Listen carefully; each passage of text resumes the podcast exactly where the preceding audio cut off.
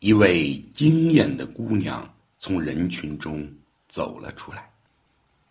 这里好像从来没有人见过她，所有的人都屏住了呼吸。良久，立木终于充满惊诧的喊出了这位姑娘的名字：“女杰，是你。”原来，这位姑娘就是那个一直跟在立木身边、眉清目秀的年轻人。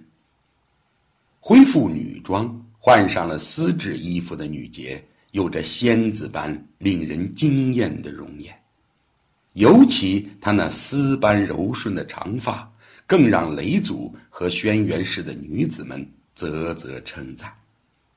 他们纷纷围了上去，抚摸女杰的长发，嬉闹着问女杰的头发为何生得如此顺滑。女杰微微一笑。从随身的小袋子里拿出了一块打磨的亮晶晶的鱼骨，轻轻的用鱼骨在女子们的头发上一梳，头发顿时变得顺滑无比。女子们争先恐后的让女杰为自己梳头发，他们的头发都变得乌亮顺滑。皎洁的月光洒在姑娘们黑色的长发上，罩上了一层静谧的亮银。整个屋子里充满着温馨和甜食。我们现在用的梳子，就是从那时起流传至今的。人们经历了漫长的岁月，逐渐从用鱼骨磨制的梳子，发展成现在各种材质的梳子。女杰款款地走向了皇帝，一颦一笑皆摄人心魄。皇帝暗自赞叹女杰的聪明和美貌。只见女杰向皇帝飘飘逸逸，朱唇轻启之间，那轻柔婉转的声音如清泉般流淌。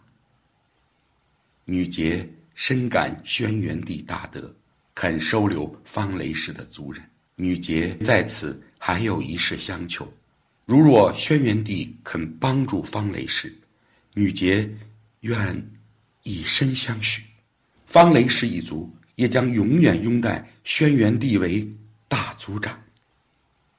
女杰说完，妩媚的双目楚楚地望着皇帝，羞涩的眼神中充满了希望和期待。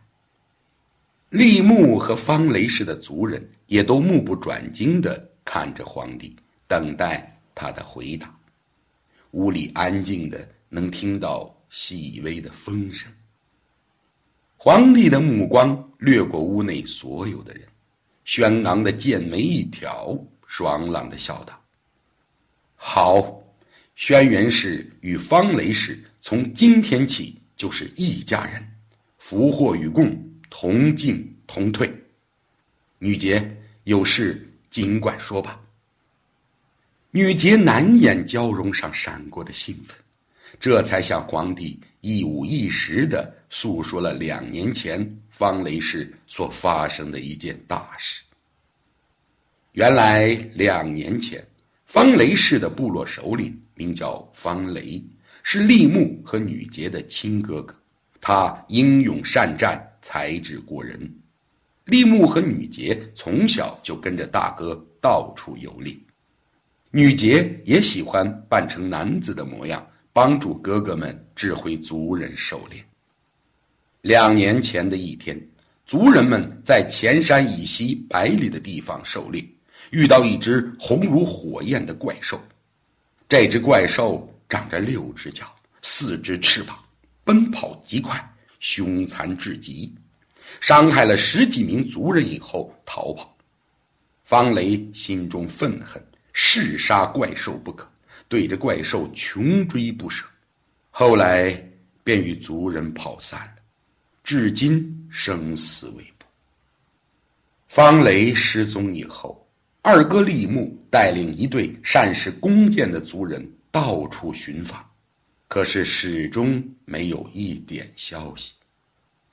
说到此处，女杰一双美目含泪欲滴，哽咽无语。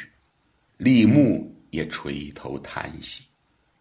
皇帝见状，立即说道：“女杰、李牧，从今日起，轩辕氏的族人一定会助你们寻找方雷。”轩辕氏部族的人们也都随声安慰：“是啊，我们一定会助你们寻找方雷大哥的，一定能找到。”李牧和女杰听后，感动的双双施礼，向皇帝和族人们表示感谢。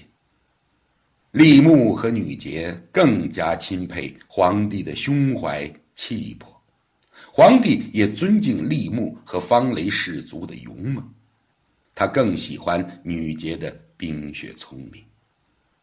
次日，皇帝娶了女杰为次妃，李牧跟在了皇帝身边。成为了皇帝颇为倚重的勇士。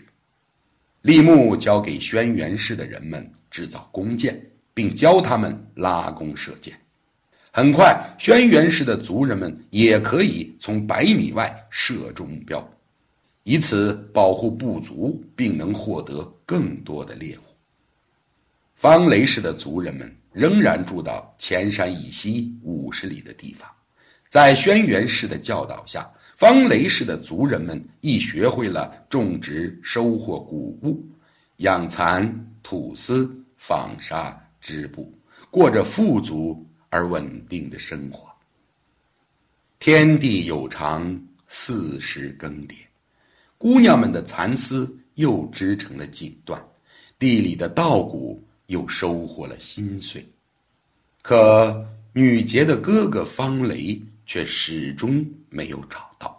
那只凶残的火红色的怪兽也再也没有出现过，这让女杰整日黛眉紧蹙，寝食难安。